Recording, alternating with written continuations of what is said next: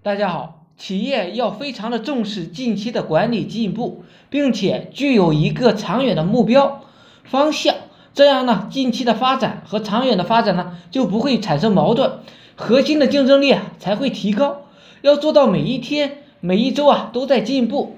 我更愿意看到的是今天到底干了些什么，有什么结果，而不是天天去规划战略、讨论未来。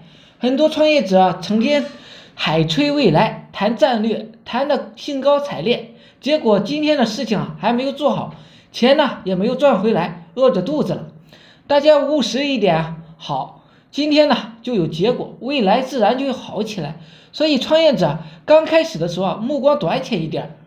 企业呢，想要活下去，就要不断的改进和提高，来面对变化莫测的环境、激烈的市场竞争和复杂的内部关系，带着危机感才能够长久的活下去。没有不破产的公司，唯有呢，做的就是活得长久一点。企业不要追求什么荣誉，要追求实在，就是要做人，那有买的东西，有买东西的，有钱赚。互联网越来越发达了，传统的行业呢？很多企业都在向互联网转型，我们公司是一个完完全全的互联网公企业。研究不好互联网啊，就等着破产。